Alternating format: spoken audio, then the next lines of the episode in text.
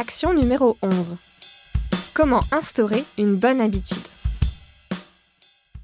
Avant de commencer cet épisode, je vous invite à écouter l'épisode 52, celui où on parlait des habitudes.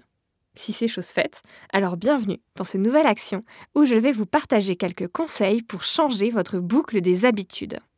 Ces conseils ne sortent pas de mon chapeau, mais sont tirés des différentes lectures que j'ai indiquées en source de l'épisode 52.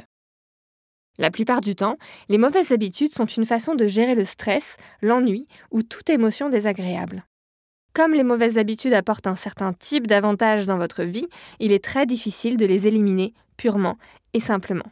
Il est plus pertinent de remplacer une mauvaise habitude par une nouvelle qui procure une récompense similaire, c'est-à-dire du plaisir des émotions positives. Mais alors, comment instaure-t-on une bonne habitude et surtout comment faire en sorte que celle-ci perdure dans le temps?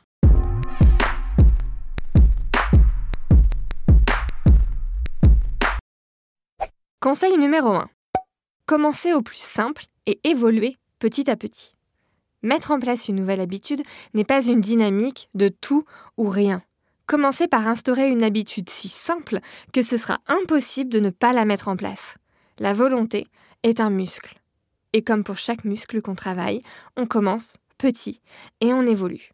Par exemple, si vous voulez vous mettre à la méditation, plutôt que d'essayer de méditer pendant 10 minutes par jour, commencez par méditer pendant une minute par jour. Et ce sera si simple que vous n'aurez pas besoin de beaucoup de volonté pour la mettre en application. Donc commencez petit et grandissez progressivement. En cours de route, votre volonté et votre motivation augmenteront, ce qui vous aidera à conserver votre habitude. Conseil numéro 2. La répétition est clé. Répétez, répétez, répétez. Si vous avez bien écouté l'épisode sur les habitudes, vous savez que c'est la répétition qui ancre un comportement dans le cerveau et le rend automatique. Alors répétez votre habitude plusieurs fois dès que vous le pouvez. Créer une nouvelle habitude n'est pas une question de perfection, mais de consistance. Soyez consistant dans votre pratique. Conseil numéro 3. Lorsque vous dérapez, remettez-vous rapidement sur les rails. Le fait de manquer une fois votre habitude, quel que soit le moment où cela se produit, n'a pas d'impact sur votre progrès à long terme. N'essayez pas d'être parfait.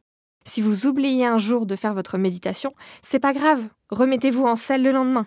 James Clear, un des plus grands auteurs sur les habitudes, préconise même carrément d'anticiper cet échec. Il invite à prendre le temps de réfléchir à ce qui empêchera un jour, possiblement, votre habitude de se réaliser. Quelles sont les choses qui risquent de se mettre en travers de votre chemin? Quelles sont les urgences quotidiennes qui risquent de vous faire dévier de votre route? Comment pouvez-vous prévoir de contourner ces problèmes? Ou du moins, comment pouvez-vous rebondir rapidement après eux et vous remettre sur la bonne voie? Conseil numéro 4. La récompense doit être tellement forte que vous devez l'anticiper.